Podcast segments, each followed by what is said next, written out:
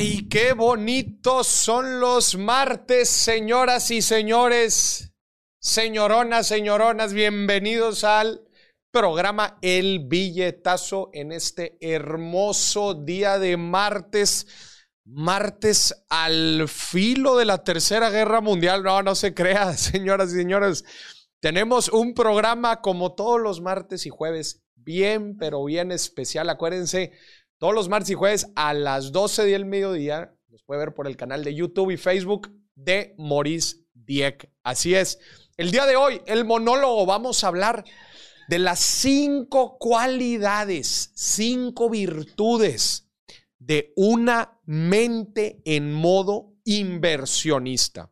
Es decir, son cinco cualidades que todo mundo al momento de invertir su dinero tiene que tener en cuenta. Quiero que las vaya escuchando cada una de ellas para ver si es que las tienes todas y si no, bueno, pues algo te vas a poder llevar de valor de este programa. También, como siempre, reacciones y veredictos financieros.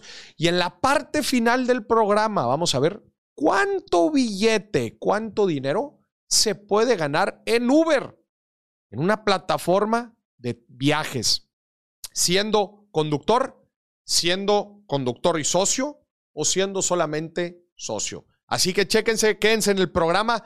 Pero antes de empezar, vamos a ver qué está pasando en los mercados. Gente, la demócrata por California, Nancy Pelosi, acaba de aterrizar hace algunas horas, nada más y nada menos que en Taiwán. Y esto, dada aún y con las, em, amenazas que, que aventó el gobierno de Beijing especialmente porque Taiwán es una zona, es una pequeña isla al, sureste de, de, China. Y es una isla que ha causado un poco revuelto y ha causado problemas a China porque ahí fue donde escapó, em, después de la guerra civil china, Ahí fue donde escapó el, bando de la República de China. Ahí escaparon después de haber perdido y estuvieron 40 años habitando como una isla de cierta forma separatista. Y siempre ha habido un gran debate de a quién le pertenece esa isla. Obviamente China dice que hay una sola China y que Taiwán es parte de China. Y los taiwaneses dicen, bueno, nosotros somos independientes y así es como se han estado manejando en los últimos tiempos. La visita de un alto mando, en este caso, pues la cabeza de, la cabeza demócrata en, el Congreso de Estados Unidos, pues su visita a Taiwán obviamente pone a los, eh, pone de, de pone, pone de nervios y obviamente no le gusta para nada al gobierno chino, pues porque es una movida de cierto punto de apoyo apoyo, de soporte, de reconocimiento. Y bueno, pues eso es lo que trae un poco a los mercados hoy medio, medio, medio, ¿no? Los tiene un poco, los tiene un poco asustados, especialmente por algunas maniobras que ha estado haciendo el gobierno, la, militar, eh, eh, la milicia del gobierno chino. Entonces, pues bueno, esa es la noticia del día de hoy. Nancy Pelosi aterriza en Taiwán. Había mucha especulación de si se iba a ir, si no iba a ir, etcétera, pero al final de cuentas, pues sí llegó. Vamos a ver qué pasa, vamos a ver qué dice. Y vamos a ver los mercados. El Standard Poor's se está quedando tablas, ¿no? Más o menos 0,29% arriba. Las tecnológicas 0,68 arriba. La, el, el, el, IPC mexicano 1,35 abajo. El dólar 0,30, perdón, el oro 0,30 arriba. El petróleo 2% arriba. El peso mexicano se está depreciando 1.18 contra el dólar y Bitcoin está subiendo un por ciento el día de hoy. Obviamente, gente, las tensiones geopolíticas en Asia tienen un alto grado de repercusiones en los mercados internacionales.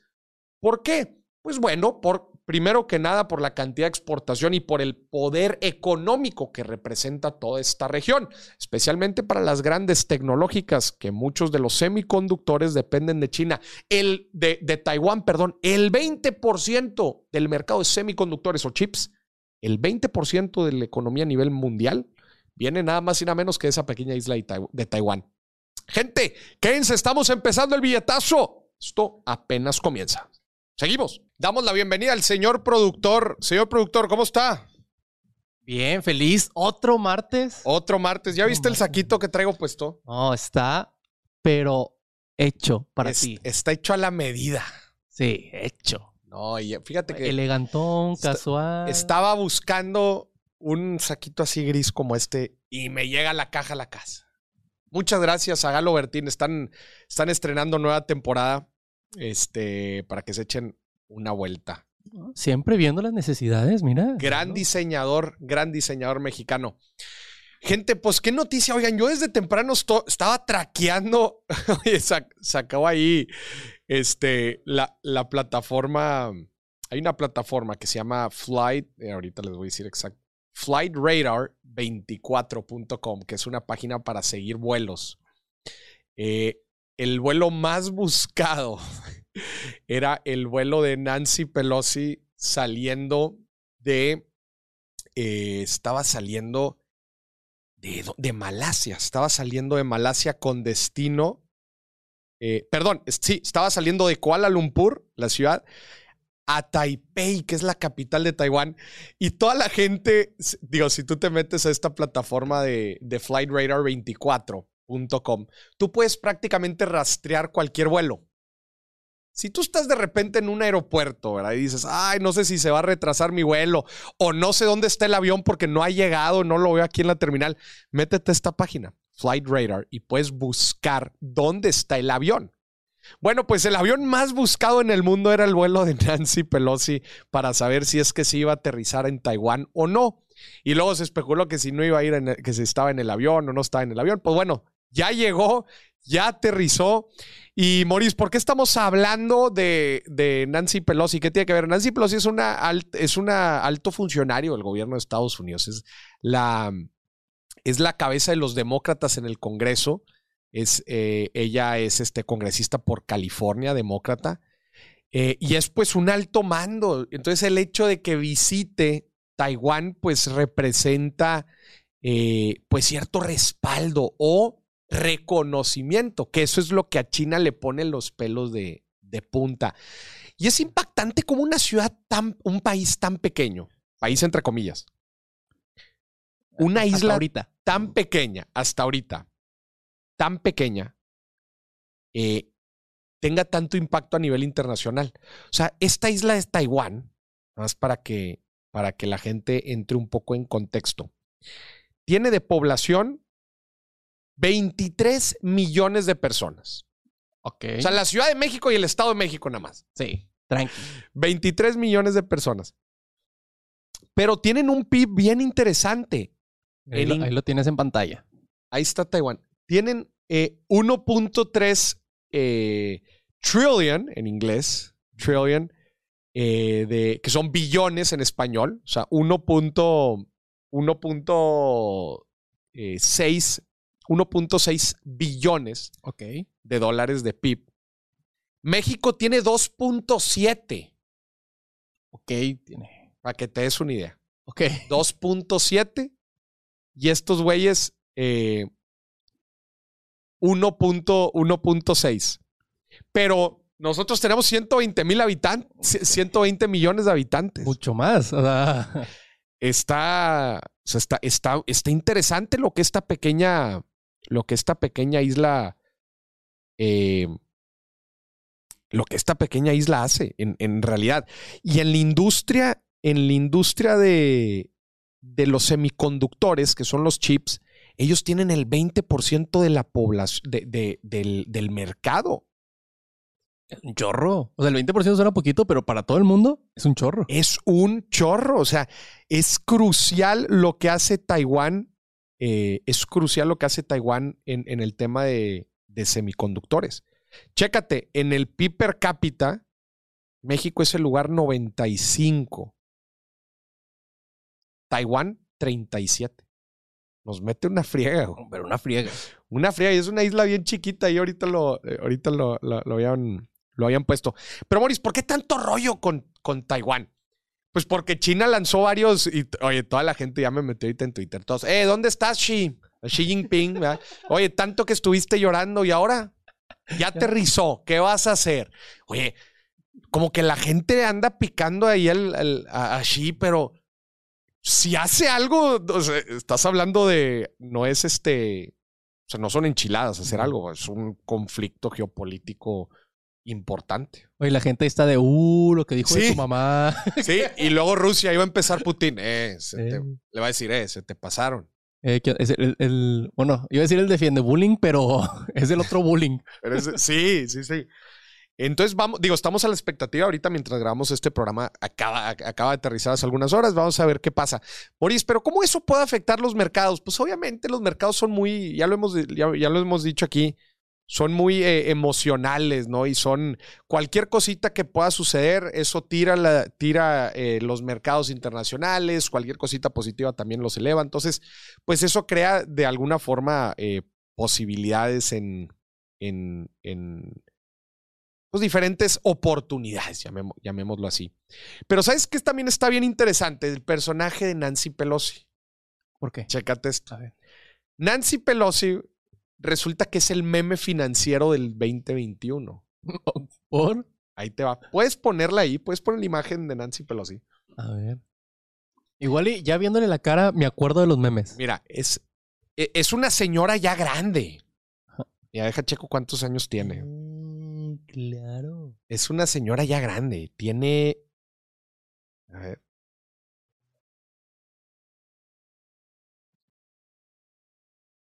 Es del 40. Es de 1940. Tiene 82 años. Ok. Ella, señores y señores, es Nancy Pelosi, pero se hizo muy famosa en el mundo financiero. Te voy a decir por qué. ¿Por qué? De hecho, no precisamente por ella, sino por su esposo. Sí. Lo que pasó fue lo siguiente. Tener un puesto político es un tema delicado, especialmente por cómo tú puedes influir en los mercados. Sí. ¿Estás de acuerdo? Sí, sí. Te voy a poner un ejemplo. Imagínate que yo soy diputado Ok. y tengo diferente información sobre que van a, imagínate, eh, que van a, eh, bueno, eso es el Senado, ¿verdad? Pero imagi- bueno, imagínate que yo soy senador y tengo algo de información sobre el TEMEC y cómo va a beneficiar a las empresas de energía. Ya sé que ahorita está pasando todo, lo- todo al lo contrario, pero imagínate que así fuera. Sí. Entonces, ¿qué pasa si yo le digo a mi esposa, oye, compra acciones de empresas de energía?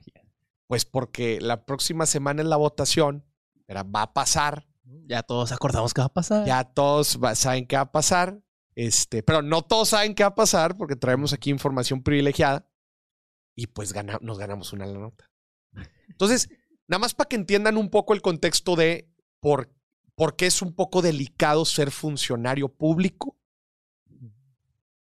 y, y tener inversiones. Entonces, en Estados Unidos existe una cláusula en donde, eh, perdón, existe una, una ley de transparencia en donde los funcionarios públicos tienen que revelar o tienen que hacer pública la información de ellos y de sus familias sobre sus transacciones o sobre sus inversiones en bolsa.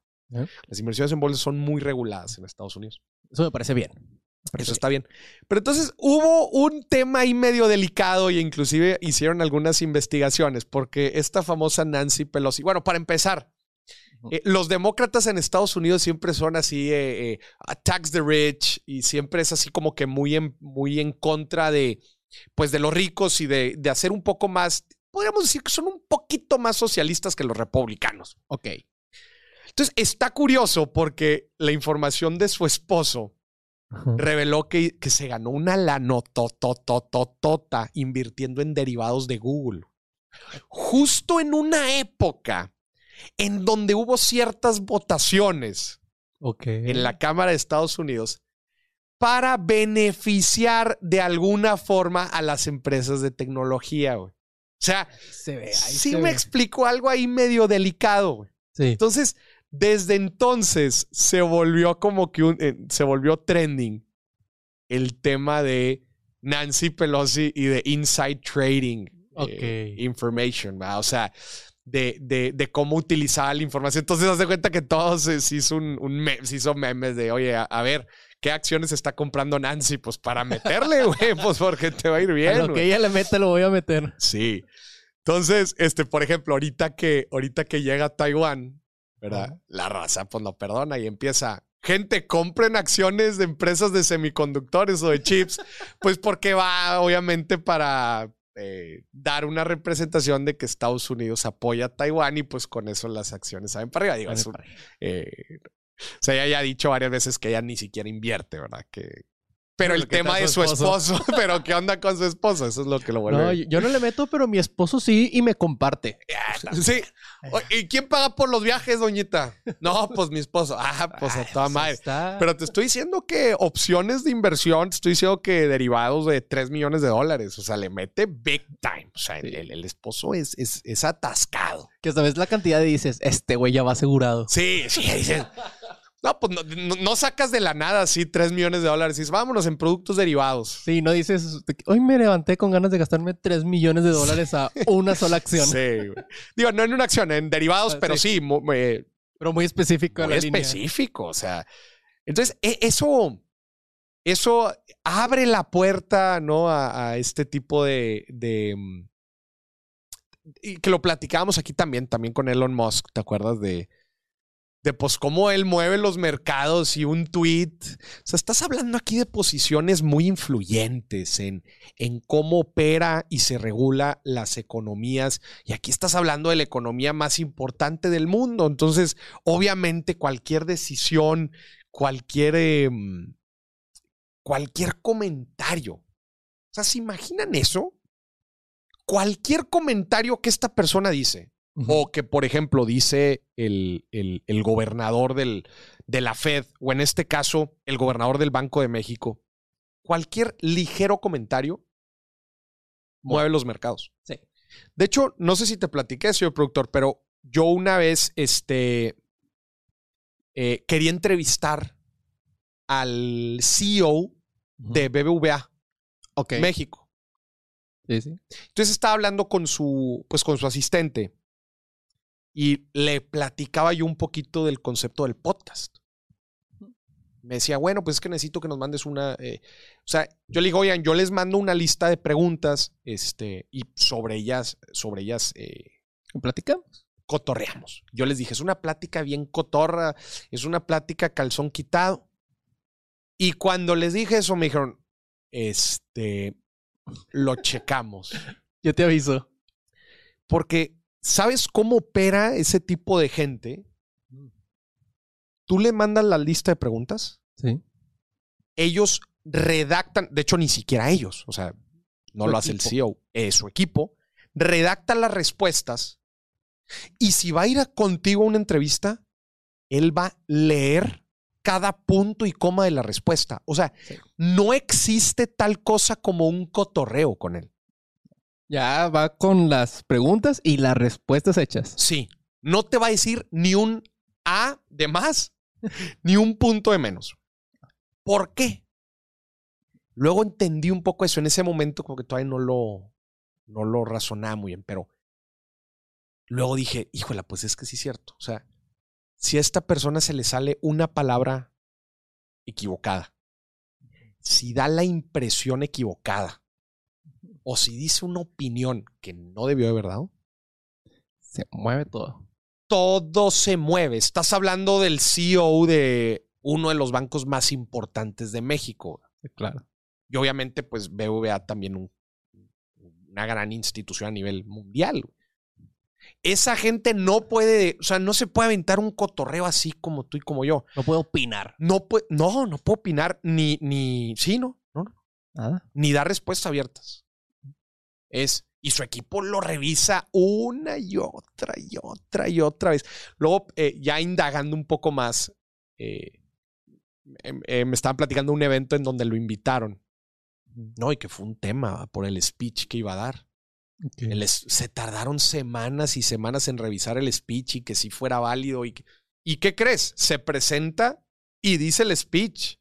No dice absolutamente nada más. Ni hola, ¿cómo están? Ni hola, ¿cómo está? Ahí o sea, está. dice lo que, eh, lo que.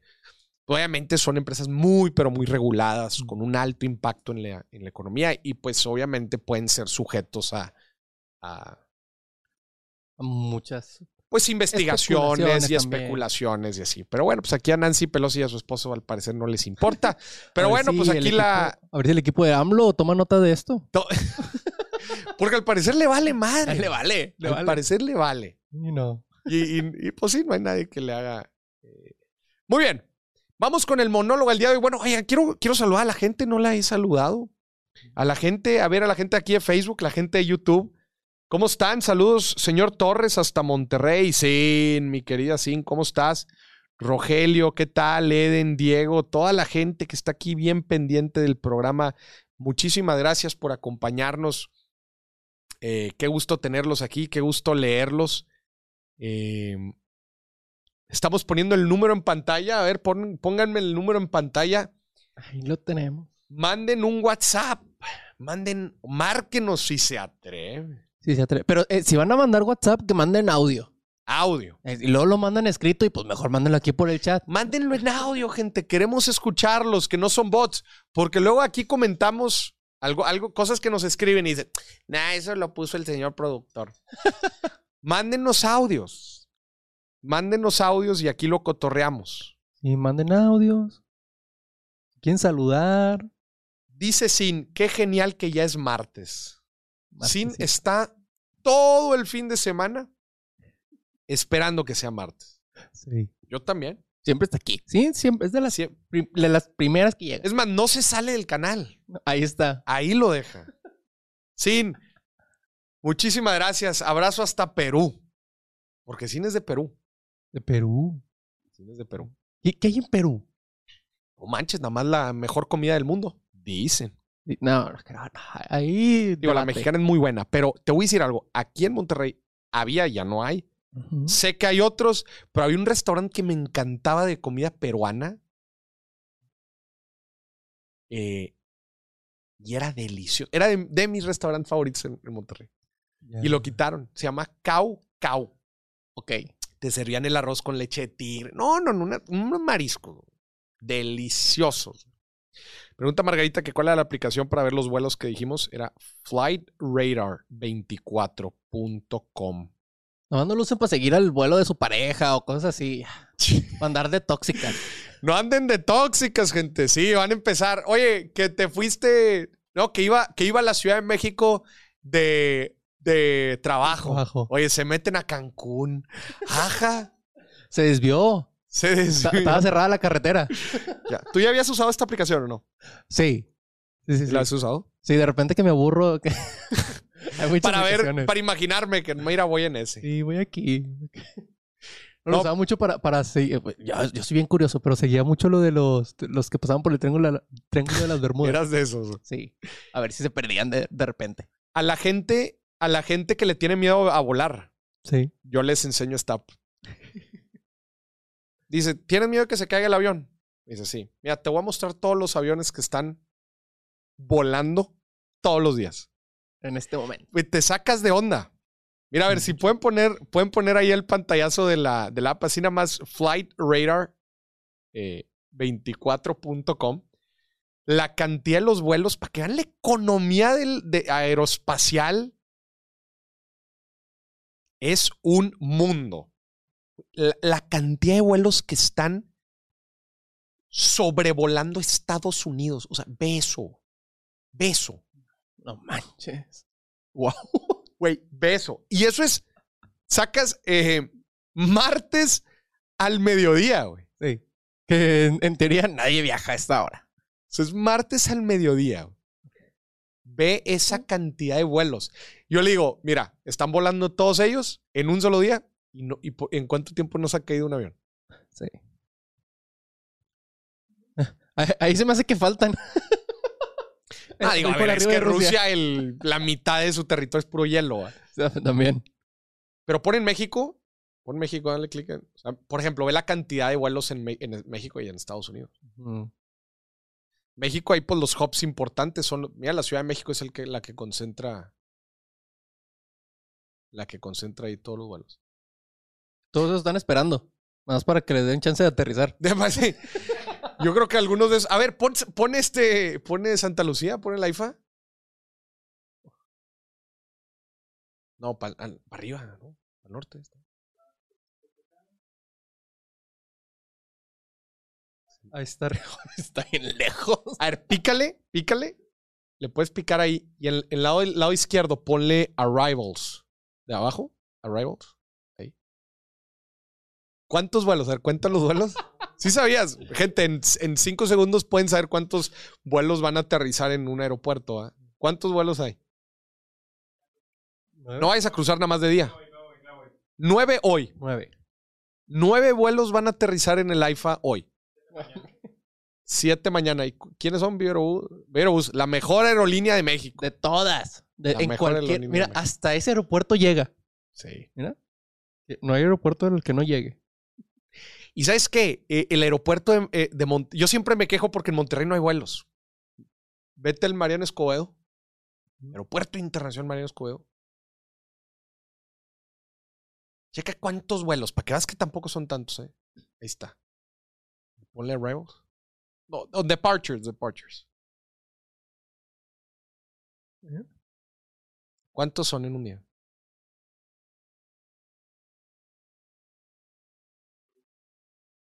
Digo, desde luego que más del IFA. Pero- Sí.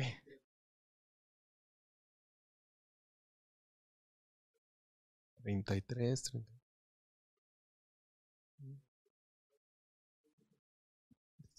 Todos son en, en el día, ¿va? En un día. sí. Más de 50.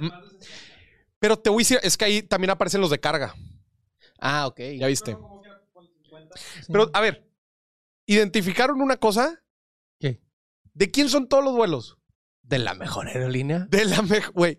¿Cuántos vuelos hay de Aeroméxico? Ya no hay tantos vuelos de Aeroméxico. No. Qué impactante es, es puro Viverobús. Es que viva con, a ver, con esos precios y con esa calidad de vuelos que tiene y con la seguridad que te ofrece. No, a ver, gente, no estamos echando el comercial, estamos diciendo facts. Sí, sí, sí. A ver, es que te voy a decir algo. ¿Cuál es la ruta más, más, eh, más transitada de Monterrey? Ciudad de México. Ciudad de México. Ese es el, ese es el vuelo estelar. Sí. 40 minutos dura el vuelo. Sí. 40 minutos. Tranqui. ¿Cuánto pagarías por ir a la Ciudad de México? 40 minutos. Entonces, ponle que unos dos mil pesos. Máximo. Y de vuelta, y de vuelta. ¿Qué prefieres? ¿Pagar los 2 mil pesos Ajá. o los 7 mil, 8 mil pesos? Ah, ¿Cuándo vas a pagar 7 mil, Pagas 8 mil pesos para ir un vuelo de 40 minutos? Exacto. No, no, no. Todos los vuelos ahí de la mejor aerolínea de México. Viva Aerobús. No, no, no. Muy bien. Gente. Em, muy bien. Vamos ahora sí al monólogo, señor productor. Ya no Ah, nos ande, ya no nos ande distrayendo. Es que me encanta hablar de Viva Aerobús. Entonces, pues ya, ya que estamos aquí, que empezamos a hablar de vuelos, pues ya. Ya. Gente, el día de hoy les quiero platicar de las cinco claves de una mente en modo inversionista. Ya, ya ven que ahora está de moda el, el modo avión. Sí sabía, señor productor, que está de moda el modo avión. Modo avión. De, mo- en- de moda, el modo avión. Sí, pero ¿cómo es el modo avión en las inversiones? No, en la vida, dije. Ah, en la, ah, en la vida sí, fácil. el modo avión está de moda cuando, cuando no le quiere responder a alguien. Sí. Oh, me ando subiendo un avión. Modo avión. Oye, ¿te, Sí. puedo, oye, ¿te puedo marcar? ¿Andas disponible? Modo avión. Modo avión, sí. Eso yo lo aplico siempre. Bueno, pero existe, así, así como existe un modo avión, existe un modo inversionista, gente, que, que de hecho yo les platicaba, cuando yo escribí el libro El inversionista enfrente, yo quería atacar la problemática o la pregunta de cómo invertir nuestro dinero por dos ejes. Número uno, la parte soft y número dos, la parte más técnica o dura. Y la parte soft era un poco más de mentalidad, o sea, ciertas cosas, ideas, creencias que tú necesitas tener al momento de invertir tu dinero. Muy diferente a la segunda parte, que es eh, la parte dura, la parte técnica, medir rendimientos, conocer activos, evaluar, comparar, benchmark, etc. Muy diferente una parte de otra. Pero la primer parte tiene que ir antes que la parte técnica, porque si no tenemos bien aterrizados otra vez ciertas creencias, ciertas ideas, de nada sirve que nos echemos al ruedo de las inversiones si no tenemos estas cinco claves de una mente inversionista. Llamémoslo así. Son cinco puntos. Número uno, un inversionista, y, quiero que vaya haciendo este ejercicio conmigo, a ver si usted lo comprende al 100% y obviamente sabe aplicarlo. Una mente en modo inversionista, primero que nada, es alguien que conoce a la perfección el costo de oportunidad de su dinero. ¿Por qué? Porque un, inversionista debe de saber evaluar la diferencia entre tener su dinero en el banco, invertirlo en CETES, invertirlo en un bien raíz para rentas o invertirlo en un bien raíz para desarrollo inmobiliario o invertirlo en la bolsa a largo plazo. Les hablé de diferentes activos, pero el concepto detrás que les estoy hablando es el costo de oportunidad. Tu dinero parado en el banco no nada más está perdiendo valor, no nada más está perdiendo valor, sino está perdiendo la oportunidad de ganar inclusive en inversiones seguras, relativamente seguras.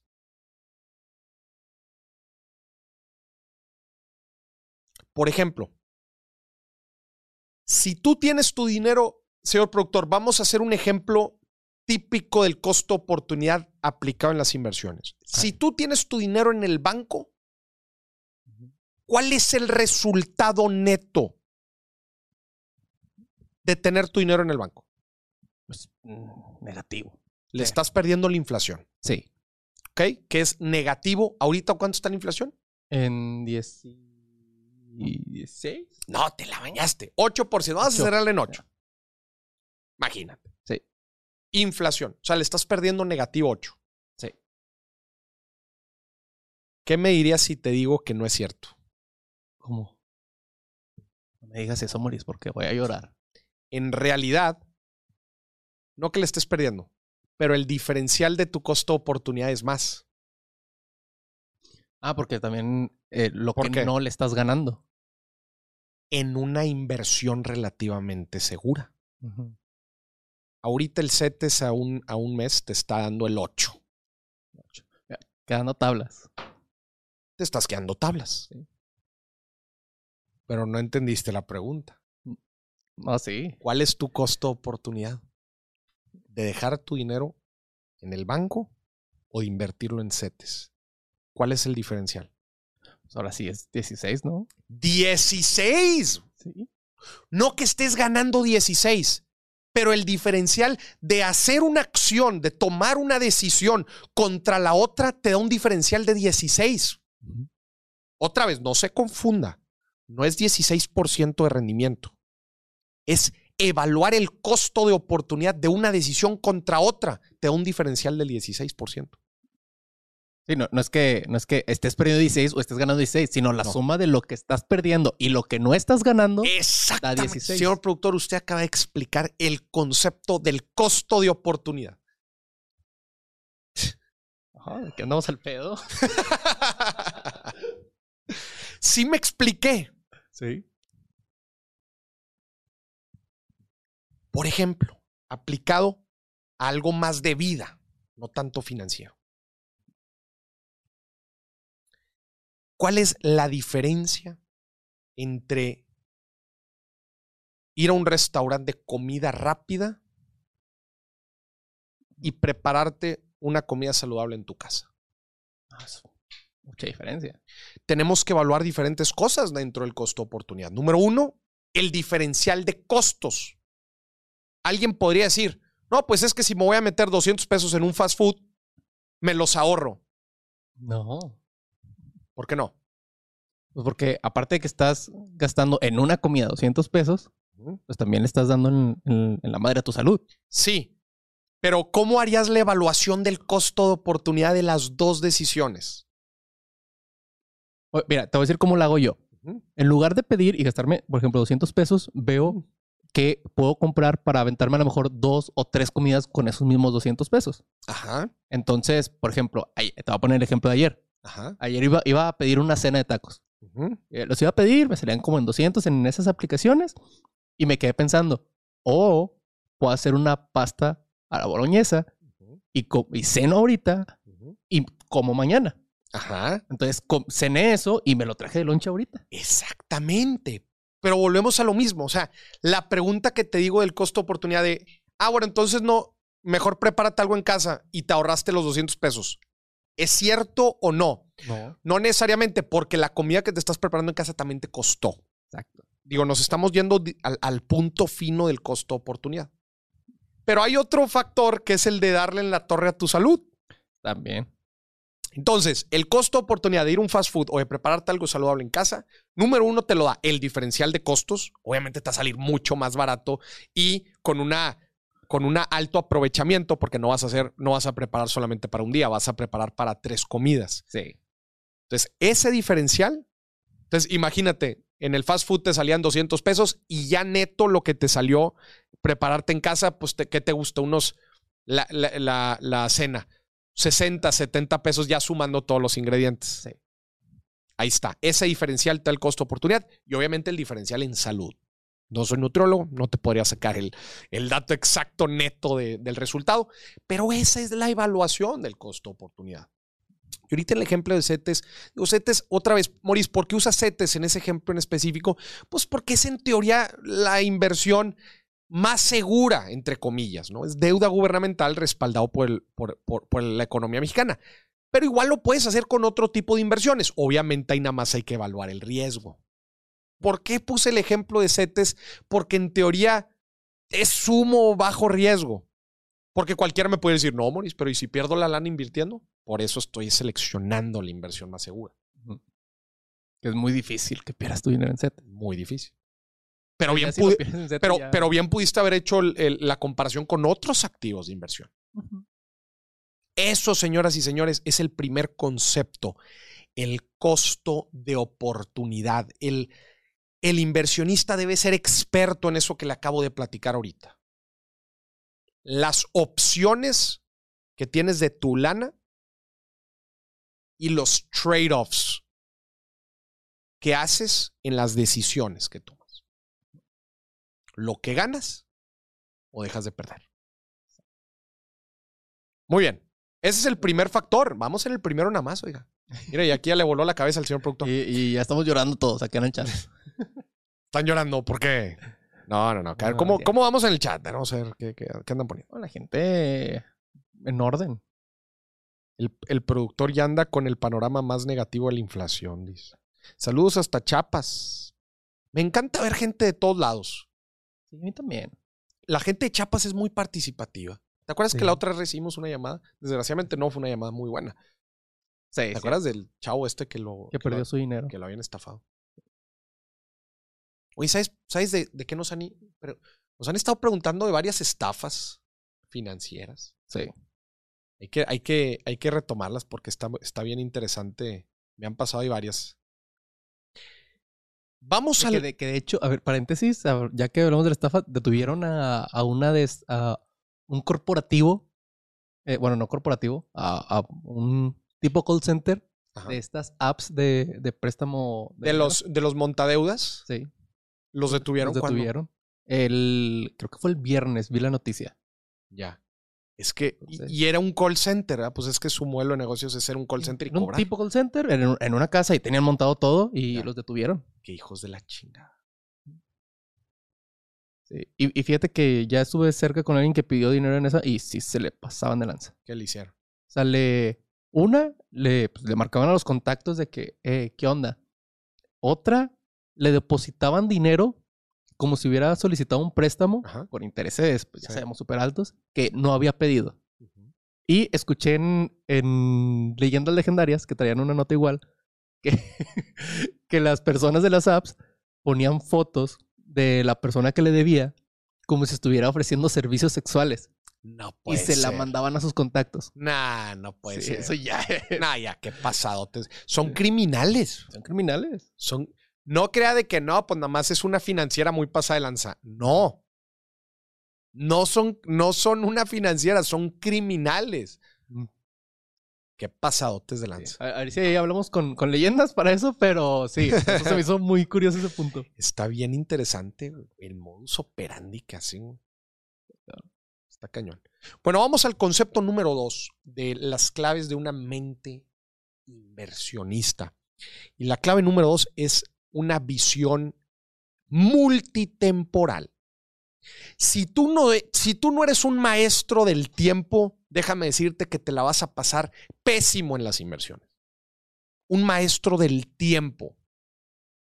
Porque el fundamento de las inversiones es tú inviertes un capital ahorita, en el presente, hoy, un dinero, lo inviertes, para en el futuro ese dinero genere cierta productividad que se puede ver de alguna forma y en el futuro tener una ganancia. Ese es el fundamento de las inversiones.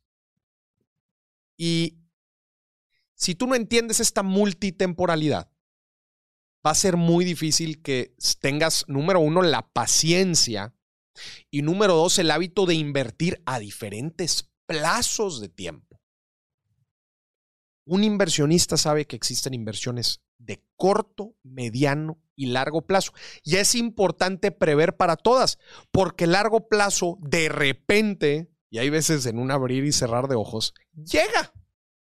Y nos preguntamos, ay, ¿cómo me valió, cómo me valió madre tanto tiempo? Un inversionista debe ser un maestro del tiempo. Si se fijan cómo estoy hablando de puros conceptos eh, de creencias y de ideología, cómo impactan las decisiones que tomamos. Una persona que vive en el famoso YOLO, ¿tú crees que invertir? No, hombre. La orden de la Madre Teresa de Calcuta, señor productor, ¿tú crees que va a invertir? Hace otro tipo de inversiones. No lo han visto porque no he sacado el episodio, pero gente, les va a volar la cabeza el episodio. ¿Cuándo lo sacamos? ¿Mañana? Si quieres lo sacamos mañana. Vamos a sacarlo mañana. Lo sacamos mañana. Ahorita nos vamos a trabajar en él. Lo sacamos mañana para que estén pendientes. Entonces, si vas a escuchar este billetazo, digo, para la gente que lo está viendo en vivo, mañana sale. Y para la gente que lo está viendo grabado, eh, ya, Ya salió, salió. Ya salió. Todavía no tenemos nombre, pero bueno, búsquelo por ahí. Ah, las finanzas de la iglesia, yo creo que se va a llamar. Ok. Entrevistamos a un sacerdote católico Y hablamos de las finanzas de la iglesia. Pero una de las cosas más interesantes que nos platica, que la orden, ¿cómo se llama esta orden? Déjame la busco. De la Madre Teresa de, Can- de güey, Pero tiene un nombre la orden. eh, las misioneras de la caridad. misiones. Son las misioneras de la caridad. Que sus misiones eh, son, fueron allá por la India. Son por allá, por allá, por aquella región. Bueno, y en realidad son en todo el mundo también. Eh, su filosofía es Dios proveerá. A ver, señor productor, ¿qué significa Dios proveerá? Pues que sea lo que Diosito quiera y, y mande. Pero financieramente hablando. Ah, pues aquí no, no se guarda nada. Acabo que va a caer. Ojo, no les ha de faltar lana. O sea, perdón, no les ha de faltar donadores. Ajá. ¿Qué- ¿Cómo se fondean esas causas? Con donaciones. Sí. No les ha de faltar la lista de donadores, pero no piden de más. Es decir, lo que se necesita, se pide. Y listo. Y si se vuelve a necesitar, Se vuelve a pedir. se vuelve a pedir. Pero nunca piden de más y no, y no ahorran. Ah, suponiendo que, que yo para, para comer necesito 100 pesos hoy. Si tú me quieres dar 200, te voy a regresar 100. Correcto. Y yo te voy a preguntar, ¿y mañana? ¿Y qué vas a decir tú? Pues ya mañana te busco. No, mañana Ya- Dios proveerá. ¿Les funciona? Pues llevan operando desde, madres, desde el siglo pasado. No, a ver, déjame, me hace que nos fal- hace falta eso, ¿eh? ¿qué? Es decir, dos, Dios proveerá. Así. Es una forma de vivir bien interesante. es lo que viene siendo vivir al día. Sí. Es el equivalente de vivir el día. Misioneras de la Caridad. Aquí está. Sí, fue fundada por la Madre Teresa de Calcuta en 1950. Ya cumplió 70 años. Son estas famosas, digo, si alguien ha visto alguna vez la imagen de la Madre Teresa, van así vestidas. Eh, su fundación fue en Calcuta, India. 4.500 religiosos. ¿La orden de qué se llama? De, de, misioneras de la caridad, así se llama. Tienen, escucha esto, tienen presencia en 133 países y forman parte 4.500 religiosos. Es un mundo de gente. Es un mundo. Es un mundo de gente. Como para vivir el día. Ay, güey. Hasta ¿Cómo le metes a 4.000 personas viviendo al día? Y es que digo, platicamos también en el podcast que la principal fuente de ingreso de, ingreso de muchas órdenes religiosas pues son, son donaciones. Vale. Digo, llevan 70 años jalando. ¿Qué les dices? Oiga, señora, ahorre. ¿Qué te voy a decir? Dios proveerá. Y ha, y ha dado. Y ha dado. y ha dado. ¿Cómo, cómo le, le, debates que no funciona? ¿Cómo, cómo, cómo la convences de ahorrar? ¿Cómo las convences de ahorrar si por 70 años no han ahorrado y les ha ido bien? Muy bien. Vamos al punto número 3 de las cinco claves. El punto número 3. Obviamente, un inversionista sabe evaluar riesgos. Acuérdense, riesgo es de las palabras más importantes en las inversiones. Obviamente por el factor riesgo-beneficio. ¿Cuánto me voy a arriesgar y cuánto voy a ganar? Ahorita platicamos el, del tema de riesgo cuando veíamos los CETES. Pero un inversionista sabe evaluar riesgos para ver si le entra o no una inversión. Y obviamente, alineado al costo oportunidad, evalúa el rendimiento que puede obtener contra el riesgo que le va a costar. ¿Cómo evalúo el riesgo en mis inversiones? Hay diferentes formas. ¿Quién respalda, por ejemplo, instrumentos de deuda? ¿Quién respalda al deudor? ¿A quién le estoy prestando? Pues una, para eso existe, por ejemplo, el buró de crédito. El buró de crédito le da certeza a los que nos prestan para ver qué tan riesgosos somos. La deuda se califica, hay deuda AAA, hay deuda AA, etc. Eso te dice también la calificación que tiene el deudor. ¿Cómo se evalúa el riesgo en una inversión inmobiliaria? Bueno, pues estás respaldado por la tierra, por la construcción, en caso del desarrollo inmobiliario, por el desarrollador. El mercado mismo funciona como un parámetro de riesgo. Obviamente hay que saber evaluar los, riesgos para dado el, el activo en específico. El punto número cuatro es conoce el valor de ejecutar. ¿De qué te sirve evaluar, analizar, si nunca pasas a ejecutar? Un inversionista sabe que es mejor algo que no es perfecto, pero que se lleva a cabo. Un inversionista conoce el valor de la ejecución. En el Excel todo se ve bien bonito. En el Excel todo se ve bien bonito, pero en la ejecución en la realidad es en donde aprendemos. Por eso hay que hacer también.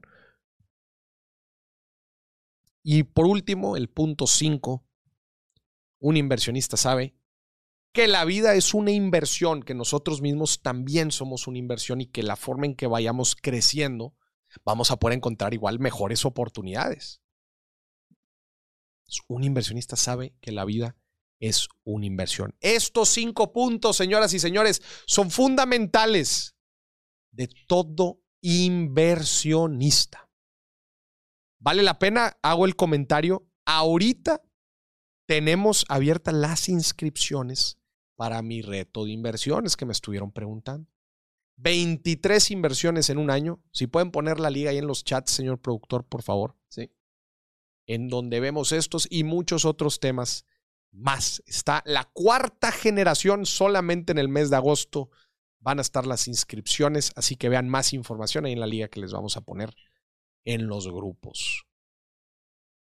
Oye, nada más para los que van llegando, ¿cuál, así, recapitulación rápida de los cinco? Recapitulación rápida de los cinco, de las cinco claves de una mente inversionista. Número uno, conoce el costo de oportunidad de su dinero. ¿Sabe la diferencia? O sea, ¿a qué me refiero con eso? ¿Sabe la diferencia de tenerlo guardado en el banco, de invertirlo en CETES, de invertirlo en bienes raíces, de invertirlo, de invertirlo en bolsa o invertirlo en un negocio? Conoce específicamente los riesgos que conlleva cada inversión y el rendimiento potencial. Eso es saber evaluar el costo-oportunidad.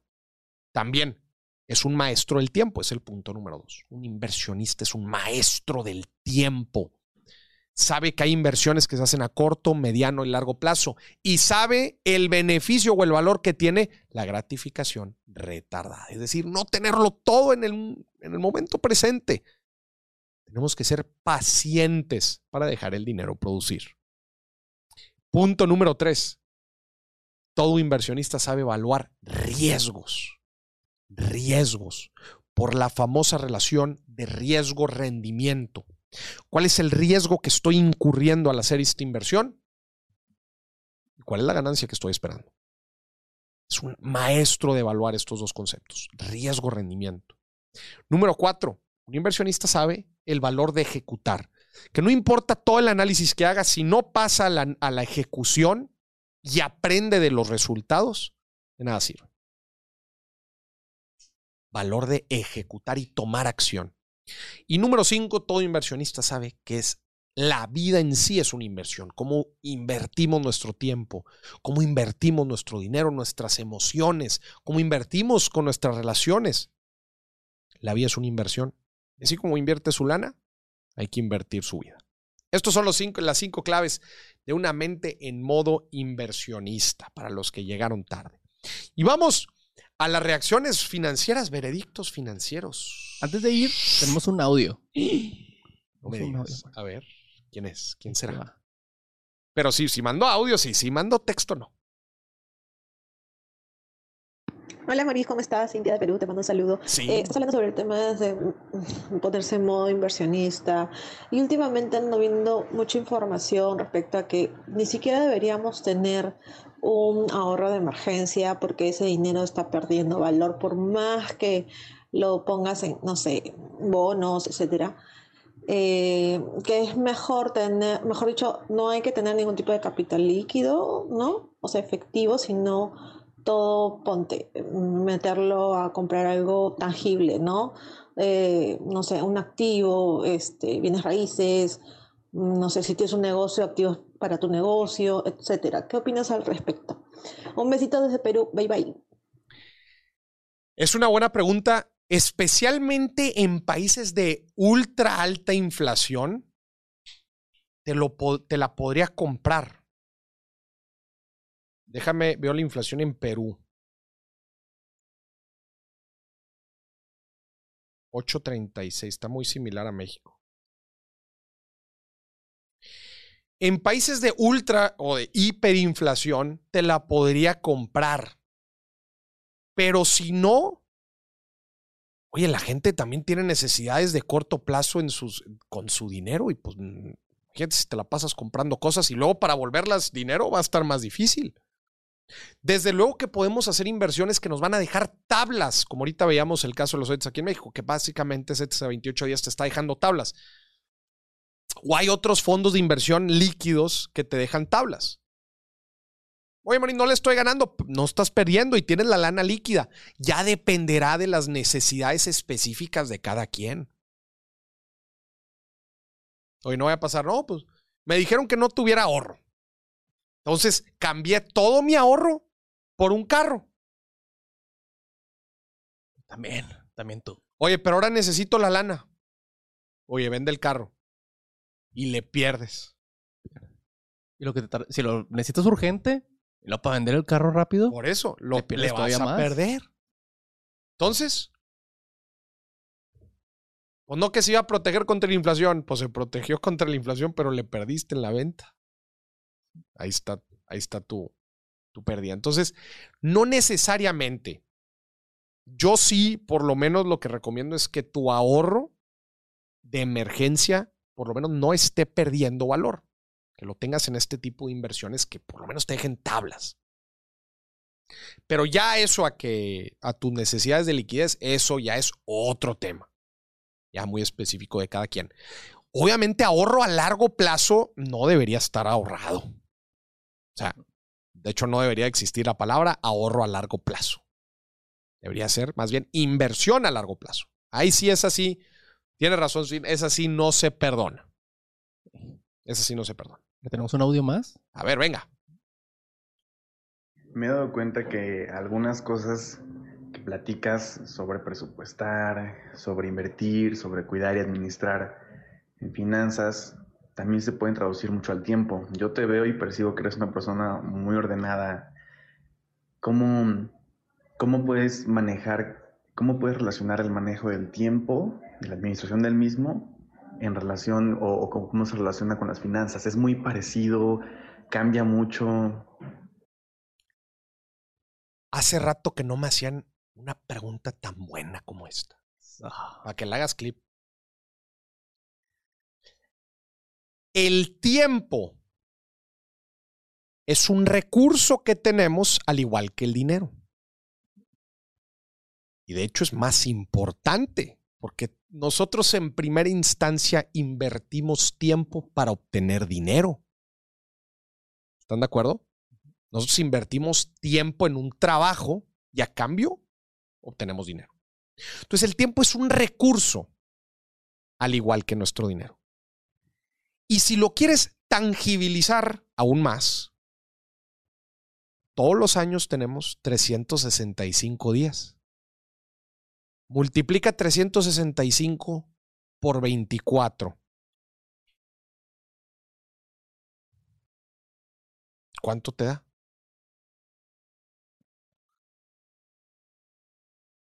365 por 24. Son 8,760 horas. Sí.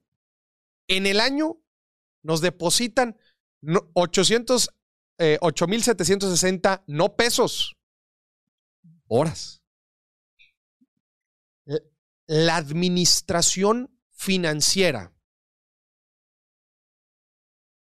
aplica, o sea, está basada en la administración de nuestros recursos. Sustituye el recurso de dinero por el recurso del tiempo y te voy a decir algo, es exactamente lo mismo. Es exactamente lo mismo. Tú inviertes tu dinero y obtienes un rendimiento. Tú inviertes tu tiempo y obtienes un rendimiento. Hay veces financiero, hay veces emocional, pero obtienes un rendimiento. Que hay que aprender a medir este rendimiento distinto, hay que aprenderlo a medir. ¿Qué cosas te dan valor a ti? Ese es el rendimiento que tú obtienes al invertir tu tiempo. Al presupuestarlo es exactamente igual. Tú te metes a tu calendario y ves tu día lleno de juntas. Y te preguntas, ¿cuántas de estas juntas en realidad agregan valor a lo que yo hago? ¿O en cuántas de estas juntas en realidad yo agrego valor a ellas? Y luego lo ves en un aspecto de tu vida profesional y después en tu vida en general. Y por eso después de trabajar, pues te vas a hacer ejercicio y después te vas con los amigos o con las amigas, después le dedicas tiempo a la familia, Tú estás invirtiendo tu tiempo y estás obteniendo un rendimiento detrás, no de dinero, de otro tipo, pero es el mismo fundamento. Y cuando hablamos del costo de oportunidad de nuestro dinero, el ejemplo que poníamos ahorita, sucede lo mismo el costo de oportunidad con nuestro tiempo. Tú ahorita estás viendo este programa. ¿Y qué estás obteniendo? ¿Qué estás invirtiendo y qué estás obteniendo? Estás invirtiendo tiempo y atención. ¿Estás de acuerdo? Eso es lo que tú le estás metiendo a este programa. ¿Qué estás obteniendo? Educación financiera. ¿Cuál es el costo oportunidad? Podrías estar haciendo otra cosa. La hora que le estás dedicando a este programa podrías estar comiendo, durmiendo, trabajando, haciendo otras cosas. Quizás obtengas otros rendimientos. Pero cuando tú haces tu costo de oportunidad, te das cuenta, vale la pena ver el programa porque aprendo. Y eso que aprendo me genera un rendimiento, hay veces financiero y hay veces de otro tipo, porque puedo encontrar oportunidades, etc. La relación tiempo y dinero es muy, pero muy similar. Estamos hablando de recursos, ambos son recursos. Y la forma en que usamos nuestros recursos, invertimos nuestros recursos, decidimos sobre nuestros recursos, conlleva procesos económicos muy similares. Muy similares. Por ejemplo, el famoso concepto de ganar tiempo. ¿Qué se te viene a la mente, señor productor, cuando escuchas ganar tiempo? ¿Se puede ganar tiempo? Se puede ganar. Ah, complicado. Pero el, o sea, puedes ganar tiempo. El, el hecho de sacrificar unas cosas para alargar el tiempo para que pase otra. Ok. Es que sí se puede ganar tiempo. Tú acabas de dar un ejemplo ahorita buenísimo, el de la comida. A ver, a mí me toma una hora preparar comida. Tú puedes preparar comida un día, otro día, otro día, tres días. ¿Cuánto tiempo le invertiste? Tres horas. Tres horas. O bien, el domingo no te va a tomar las tres horas, pero te va a tomar hora y media preparar la comida de los otros días. Sí. ¿Ganaste o no tiempo? Ganaste tiempo. Ganaste tiempo porque lo invertiste sabiamente. Dijiste, voy a preparar desde ahorita las comidas de toda la semana y así ya no le tengo que dedicar tanto tiempo. Entonces, lo que estaba presupuestado para otros días, te lo ahorraste. Ahora sí, puedes hacer más con esos otros espacios de tiempo. Hay gente que logra hacer más cosas en el mismo tiempo. Todos tenemos las mismas horas, ¿eh? Todos tenemos las mismas horas en el día, porque hay gente que logra ser mucho más productivo. Ahora, también el crear estructuras y el saber delegar en un negocio también es fundamental para poder multiplicar tu valor, el valor que estás haciendo. Pero es bueno, eso ya es otro tema. Me encantó la pregunta, el tiempo es un recurso mucho, pero mucho más valioso que el dinero. Y se debe administrar, gastar, decidir, multiplicar, ahorrar, ganar, al igual que el dinero. Muy bien.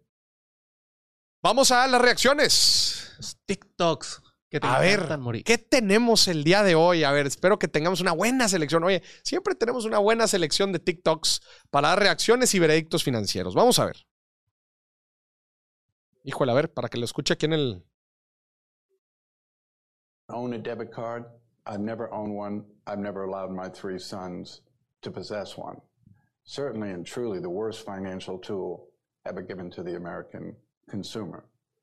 So a long time ago, I asked myself a simple question. How would I remove 99.9% of my personal liability like that? So I use the safest form of payment that exists on the face of the earth, and that is a credit card. Credit card. Not debit credit, but credit card.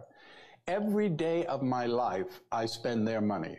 I don't spend my money. My money sits in a money market account. It earns interest. If I pay the bill in full or part of the bill, my credit score goes up. So I'm building credit while I'm using that credit card. Tomorrow, someone gets my card number and charges $1 million on my credit card by federal law. My liability is zero. I have no liability. I don't Este es un concepto bien interesante.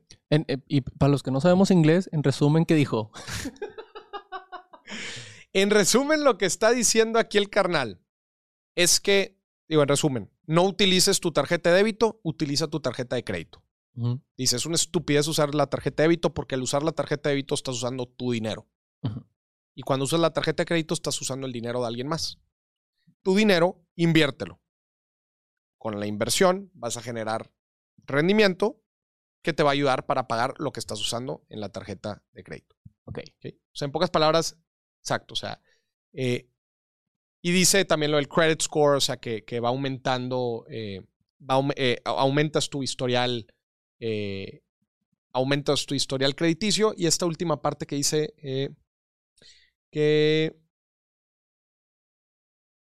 Sí, que también inclusive te protege, ¿no? Eso también lo hemos platicado aquí en, otros casos, ¿no? En caso de que haya eh, robo, fraude, etc. Entonces, a ver, tiene un punto bien interesante.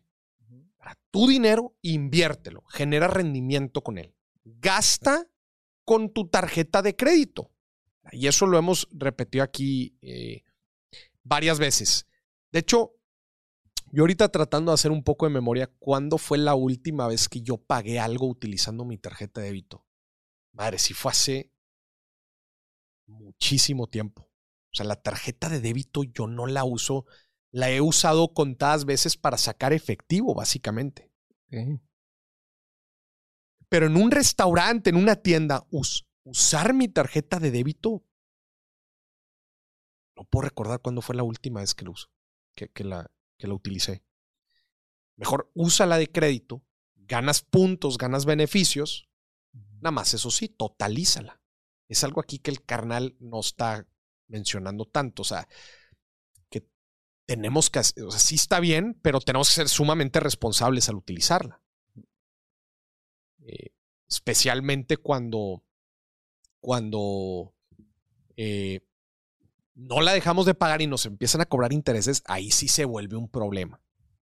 O sea, esa recomendación es muy buena si todo mundo supiera usar la tarjeta de crédito, lo cual, bueno, aprendamos a usar la tarjeta de crédito.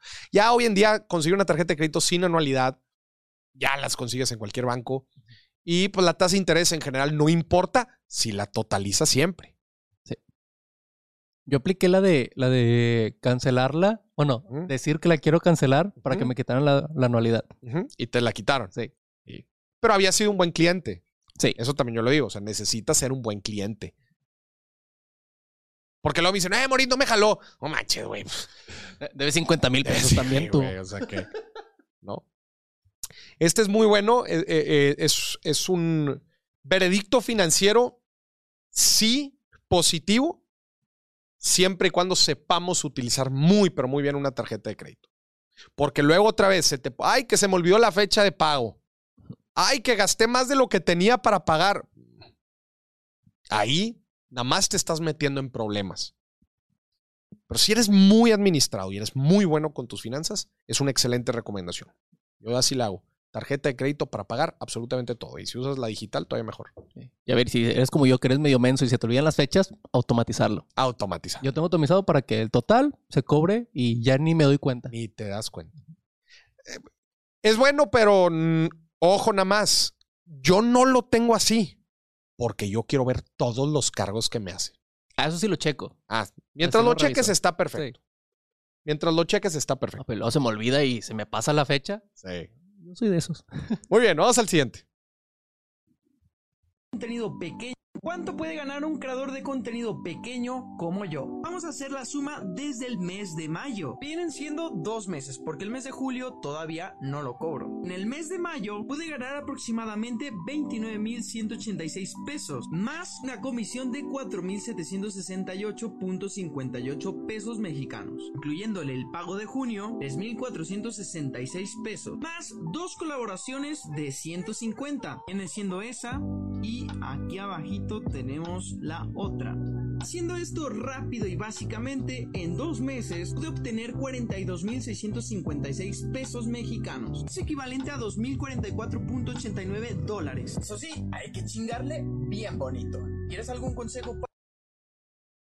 Eh, en, resumen, fueron al mes 20, ¿va? En resumen. muy encima del promedio, pero sí. Oye, ¿y cuál es el promedio? Eh, un creador de contenido pequeño, eh, si está Digo, varía mucho, pero normalmente así los pequeñitos ganan entre 6 y 7. Entre 6 y 7 mil pesos. Ya, él está en el doble. Sí, está, está, ¿Qué plataforma es esa? En donde inclusive cobra las, las, las colaboraciones y así. Hay, hay plataformas que te. Ah, ese es Twitch, ¿va? Ese es Twitch. Sí. Es PayPal. Ah. Sí, ahí puedes direccionar para todas y te van pagando. Ya. Eh, entonces está encima del promedio. Sí, el bien. promedio está entre 6 y 7. O sea, está- bueno, no, no, no, no, el, el- no el doble. Si es 6 y 7 es casi el triple. Sí. ¿Verdad? De, de 20 gol- ¿Y eh, el, el- el que es streamer de videojuegos o qué Sí. sé? Streamer. Streamer de, de, de videojuegos. Yo tomando en cuenta que, que el- la persona que streamea en Twitch, el promedio de la, que tienen la mayoría de, de pequeños es entre 5 y 6 viewers. Ya. O sea, ya estar por ahí, eh, ya llegarle a 15 viewers, ya estás muy por encima del promedio. Estás muy por encima. ¿Cuántos viewers necesitas, por ejemplo, para llegar a esos montos? Para estar ganando al mes como 20 bolas. 100, 200. 100, 200, Por stream, sí, sí, sí. 100, O sea, que tu media sea entre 100 y 200. 100 y 200 viewers por stream. Ujú. Pero está muy por encima del Sí, promedio. está, está muy por arriba del promedio. Está muy por encima. Sí, la- el, el otro, el otro día vi una estadística que decía que el, el 80% de los streamers, 80, 90% tienen un viewer. Un viewer. Sí.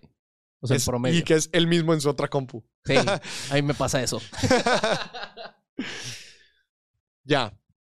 Sí, no, y también hay que evaluar las diferentes plataformas. Por ejemplo, YouTube es todavía más, eh, es más lento, ¿no? O sea, Ah, Eh, Twitch es mucho más lento. Twitch es mucho más lento Ajá. que YouTube. Sí. Órale. De crecer en Twitch sí es mucho más lento. O sea, tienes que apoyarte a otras plataformas sí o sí. Para si que no, jamás. empezar a hacer colaboraciones y así, si Sí. no, si no está cañón. Sí, si no, jamás creces. en- Si nada más haces Twitch, ni de chiste, nunca. Y aquí hay un punto importante que comenta el compadre, que es eh, el de diversificación de ingresos, ¿no? Dentro de la misma plataforma. O sea, una cosa es lo que te pagan, pero otras son las acciones, colaboraciones, empiezas a utilizar marcas y pues eso, eh, y pues eso eh, empieza a variar. Porque él está agregando ahí las, las colaboraciones. Sí. En realidad lo interesante sería el monto sin las colaboraciones para ver cuánto le está, cuánto está bajando de Twitch específicamente. Pero eso es una muy buena recomendación. O sea, cuando tú eres creador de contenido, pues buscar diferentes fuentes de ingreso, no solamente a la monetización per se de las plataformas. Puedes utilizar, eh, ya platicamos ahorita, productos propios, este, colaboraciones con marcas, algunos eventos, invitaciones, lo que sea, pues hay diferentes formas de, de cobrarlo. Y eso pues ya va aumentando, no el, no el indicador de la monetización, que ese se debe de evaluar individualmente, pero en general, ¿cuánto está generando tu marca? Y que esto es streameando todos los días de 4 a 5 horas. Esto es todos los días de 4 a 5 horas. Sí. Híjole, es un tiempo en videojuegos. Yo he visto los números de los streamers, o sea, ¿cuánto streamean al día? No, por ejemplo, Juan se avienta 8 o 9 horas. Al día, Sí. frente a la pantalla. Sí. ¿Cómo le hacen? Yo no todo el tiempo están jugando, pero. Pero están en, en- a- a- ajá, Ujú. cámara. Sí, por ejemplo, te voy a decir yo mi caso. Yo me aviento una hora y media hablando, de que, o sea, platico así con la gente que va entrando o con un- algún amigo, y una hora y media jugando. Ya. Son unas 3 horas en total. Sí, pero. Y, y terminas No, terminó full. molido. O sea, me, me ha aventado a lo mejor cinco horas jugando y o sea, ya no quiero saber nada de, Ah, de nada. Chorro. Mucho. Va. Muy bien, vamos a ve- veredicto. Bueno, pues lo que les platiqué ahorita, diversificación. Muy bien. Híjole, ya- yo me voy a salir tantito durante este TikTok.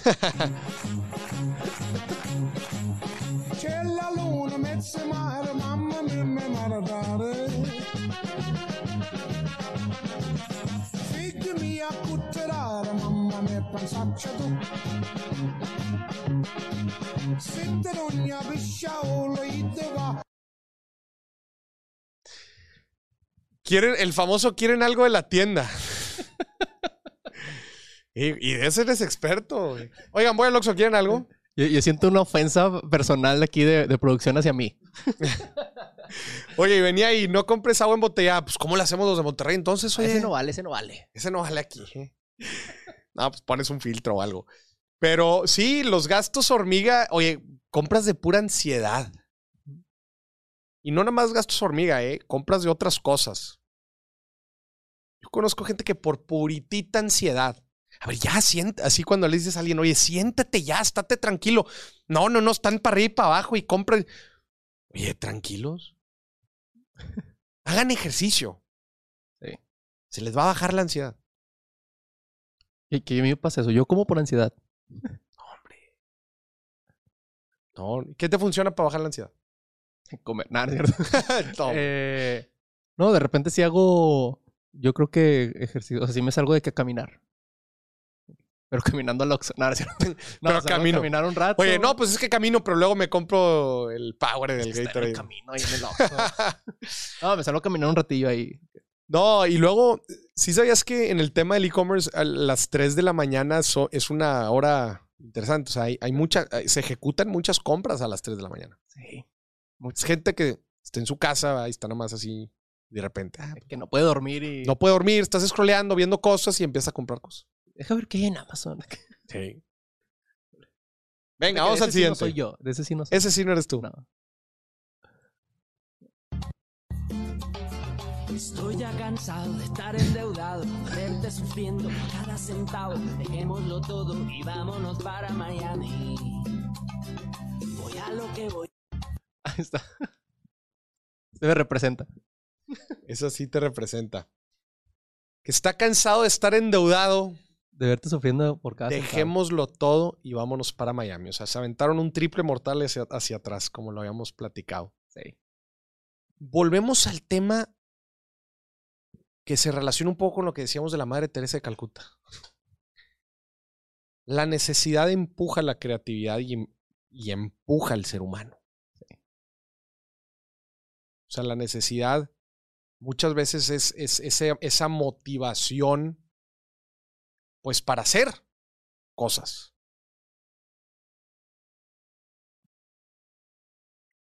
¿Qué opinas tú? Yo estoy completamente de acuerdo. ¿Sí? Te da la, la creatividad. Pues decir, oye, bueno, pues a ver cómo la hacemos. A ver cómo De hecho, es, es bien interesante ver, eh, escuchar y cómo en historias, eh, cómo las peores crisis en la vida muchas veces se convierten en las mejores oportunidades y cómo después de, de que la gente está tan abajo, es el punto de inflexión para una nueva vida, para un nuevo entorno, para un nuevo contexto, para hacer algo, no sé. Son muchísimos los casos. Y eso es algo, eh, pues también esperanzador de decir, oye, hasta en los peores momentos puedes salir adelante y, y salir adelante de una mejor forma. ¿Por qué? Porque muchas veces cuando no hay nada, no hay ninguna necesidad o no hay ningún problema, no hay ninguna crisis, estamos en una zona de confort. Y como dicen, si no, si no te echó a perder, no lo arregles. Sí. Si no te duele nada. Si no duele nada, no lo arregles. Entonces ahí estás nada más. Ahí estás, ahí estás, ahí estás. Te tienen que venir a mover el tapete para que te muevas. Entonces ese es un punto importante. Creo que ese es un, un factor muy valioso aquí de la canción de quién es Basilo, ¿va? Sí. Mi primer millón se llama. El primer millón. Yo solo quiero pegar en la radio. Venga. El ego más caro, a ver. Amigos, me encuentro en Lego Store, el lugar más genial del planeta, y me surgió la duda, ¿cuál será el Lego más costoso que venden en toda la tienda? Vamos a averiguarlo. Empezamos fuertes, por acá hay algunos bastante costosos, siendo de esta pared el más costoso el Titanic, 15 mil pesos mexicanos, pero es enorme, de verdad enorme. Technic, otra de las líneas más costosas de Lego, tiene este camioncito control remoto en 11 mil pesos mexicanos. El set que más quiero en este momento, Santiago Bernabéu, 8.500 pesos, no me alcanza. Hashtag Lego ya patrocíname, por favor. Ayúdame a etiquetar a Lego, a ver si me llega a patrocinar. Les juro que le hago un review precioso como se lo merece el equipo más grande de la historia. De superhéroes, obvio, el más costoso es el Daily Bugle, 7.500 y se queda lejos de los otros. El por eso, joven, no lo venden, pero si lo vendieran yo creo que este sería el Las estatuas, todas las tiendas de Lego tienen como estas estatuas gigantes. El milenario es el AT-AT 18 mil pesos mexicanos, es una monstruosidad. El Santo Grial, lo más caro que puedes comprar en una tienda de Lego el día de hoy. ¿Es ese? El, el- ¿Cómo se llama? El AT-AT. AT. Sí. AT-AT. ATAT. ¿Cuánto dijo? 18. A ver, ponlo, ponlo en Google.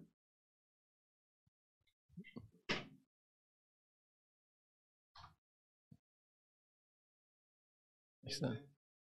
19 mil pesos. Bueno, 20 ya, cerrado. 20.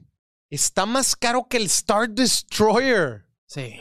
Que evaluamos la otra vez. El Star Destroyer entonces está en qué? En 17, ¿te acuerdas? 15 según yo. Pues, ¿de qué tamaño es ese? ¿Te aparece el Star Destroyer? Mira, ahí está abajo, ahí está abajo. No. No, él es- está más caro que el Star Destroyer, pero no está tan bonito como el Star Destroyer. Sí, está más bonita el Star Destroyer. Mira, el Star Destroyer en Lego está, sí, 15. El Mil- Millennium Falcon en la tienda de Lego está en 20. Pero no, no creo que ninguno de esos sea el más caro overall. O sea, es, el otro era el más caro de esa tienda. Sí, debe haber mucho más caros. Por ejemplo, eh, me aventé un, me aventé un googleazo de most expensive Lego sets in the world. Mira, aquí hay una página. A ver. A ver, ¿cuál es el número uno? Está mero abajo. Hay uno que cuesta 7,375 dólares. Ah, ¿cuál es?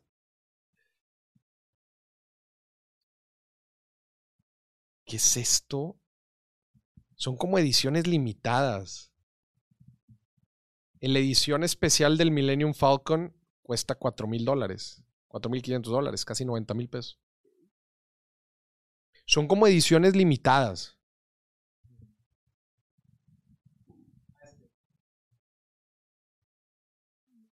¿Ese cuánto te sale? 26. Pero e- exacto, ese es el Millennium Falcon edición. Edición limitada. Hay un Taj Mahal de 2.865 dólares.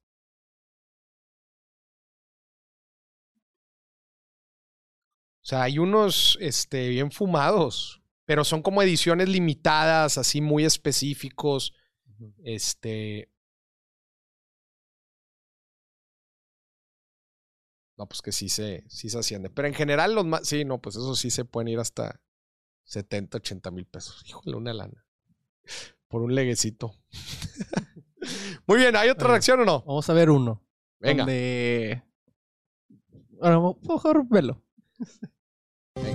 Cansado de hacer horas extras, Arturo Bermejo, un trabajador de la Fábrica Nacional de Moneda y Timbre, se ha puesto a imprimir billetes de 100.000 euros para poder irse antes a casa. El empleado completó en 10 minutos el trabajo de 8 horas. Fuentes cercanas a la fábrica apuntan que Arturo tenía una cita ineludible. Como el supervisor no le dejaba salir hasta que terminara, decidió adelantar el trabajo. En las últimas horas, el PIB de España se ha multiplicado gracias a Arturo, pero desde el Ministerio de Economía preocupa que la burbuja que ha creado en nuestro sistema financiero explote en cualquier momento. El nuevo billete de 100.000 euros ya está en circulación. Tiene su cara. Lo están viendo en sus pantallas. Mide 50 centímetros de largo y 20 de ancho. Tiene 2 centímetros de grosor y pesa 500 gramos. En lugar de la cara del rey Felipe VI, muestra la imagen del propio Arturo Bermejo. Tenemos a su creador al otro lado del teléfono. Arturo, buenos días. Eh, se le ha ido el tema de las manos. Eh, Sí, se me ha ido, se me ha ido un poco. Sol- solo quería acelerar un poco, poco. El, el proceso. Lo que quiero es dejar claro que yo mi trabajo lo hice. Me dijeron que imprimiera dos millones de euros y yo imprimí dos millones de euros. O sea que no veo dónde está el problema, la verdad. ¿Es consciente de que ha alterado la economía del país generando un nuevo billete sin permiso? Tiene todo lo que tiene que tener. Le he puesto el sello holográfico, banda de color dorado y hasta marca de agua. Es un billete, la verdad, muy profesional, me quedó muy bien. Y respecto a la economía, pues ¿qué le voy a decir? Tampoco estaba bien antes, no, no es culpa mía la crisis. Arturo Bermejo, muchas gracias por su tiempo. A ustedes. De momento, la floristería Rogelios ha sido el primer y único establecimiento en aceptar un pago con estos nuevos billetes de 100.000 euros. El dueño de este negocio, situado en el centro de Avilés, ha tenido que vender su casa para poder devolver los 99.988 euros de cambio Ese- a su cliente, que utilizó el billete para comprar un ramo de flores a su mujer. No es la primera vez que Arturo protagoniza una situación semejante. Hace años ya inventó el billete de 5 céntimos como excusa para hacer horas extra y poder dar la entrada de un piso. Esto es todo por hoy, pero ya saben que la actualidad con- Ese es el tema. Ese es el Sí. tema. Eh, a ver, ¿generaría inflación un billete como estos? Pues en teoría no, porque ya se estaba contemplando ese, ese, ese monto en circulación, que eran los dos millones. Y él, y es lo que dice.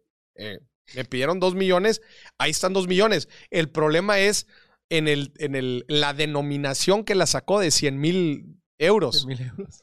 El problema es que atenta contra uno de los principios más importantes del dinero, que es la divisibilidad. Como platicó ahí en el caso, digo, para empezar, la nota es de broma, va. Sí, es fake. No se me vaya a ir la te- gente. Este, que el dinero deja de ser práctico. Ajá. El circulante deja de ser práctico porque resulta que tengo que vender mi casa ¿verdad? para dársela a cambio, para poderle dar, poderle dar cambio ¿verdad? A, a- a su pago. Entonces deja de ser práctico. Y por eso las monedas y el dinero, los bancos centrales regulan mucho las denominaciones, el, el- el- el valor de cada denominación, etcétera van controlando mucho esto para que justamente el, el rol del dinero es facilitar las transacciones, es el resguardo de valor y facilitar las transacciones. Obviamente un billete de estos pues no se usaría en ningún lado. No sé si les han pasado, le- les ha pasado, pero de repente vas a algún lugar y quieres pagar con el de mil. ¿Has intentado pagar con el de mil? Sí. No te lo aceptan en todos lados. No, te dicen, no, joven. No, no hay cambio. Sí. No, no, no. Me ha tocado lugares que ni siquiera lo habían visto. Sí. Sí, no, no, no, no, este no, joven. Una vez tenía una y tuve que ir a la gasolinera y no me lo cambió el de ahí, me lo cambió alguien que estaba cargando gasolina y te dijo, te lo cambio yo. Y yo, Hay muchas compras eh, del día a día que ni el de 500 te lo aceptan no. porque los vas a dejar sin cambio. Hay muchos lugares que ni el de 200. Entonces imagínate el problema de tener un billete como estos. No. Sin problema. Pues no. Entonces, pues ese es el gran problema, la divisibilidad y, y que en realidad pues no apoya las transacciones. Es para poner un ejemplo bien extremo. Es como si de repente hoy, ¿sabes qué? Vamos a retirar todo el dinero circulante que hay en el país. Por poner un número. Eh, un billón de pesos va circulante. Pues lo quitamos. Y hacemos tres billetes, cuatro billetes. Que- oye, pues es lo mismo. Es el mismo valor en circulación. Sí, güey. Pero pues, pues no ayuda de nada. Está rompiendo con una de las características fundamentales del dinero y uno de sus usos más prácticos. Muy bien. Se acabó, ¿verdad? Se acabó. Ya no tenemos otra. Y se me hace que se nos acabó el programa.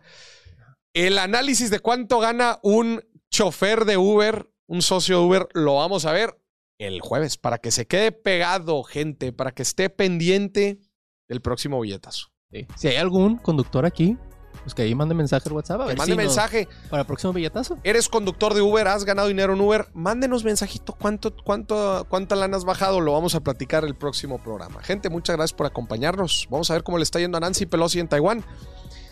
Suscríbanse. Suscríbanse. Suscríbanse. Nos faltan Gente. 2000 para llegar a los Nos 100,000. faltan 2000 ya para llegar a los 100 mil. Gente, suscríbanse al canal de YouTube. Si estás en Facebook, ve a YouTube y suscríbete, por favor, para seguir generando educación financiera y seguir platicando esto que tanto nos gusta. Si estás en YouTube, vete a Facebook, darle like a la página. ya para llegar al millón, ya vamos a llegar al millón en Facebook. Echen- Échenos manita. Y si ya estás inscrito en Facebook, suscrito en Facebook y en YouTube, ve a Instagram, ya vamos a llegar a los 400k. Sí. Eso. Vas a TikTok, así a todas. Gente, ahí dejamos la liga también para nos preguntaban el, sobre el, el- el reto de inversiones. Ahí les dejamos la liga en los comentarios. ¿Está fijada? En agosto vamos a empezar. eh, perdón, en- empezamos en septiembre. Agosto es de registro. Así que que estén muy bien. Bye bye. Los quiero.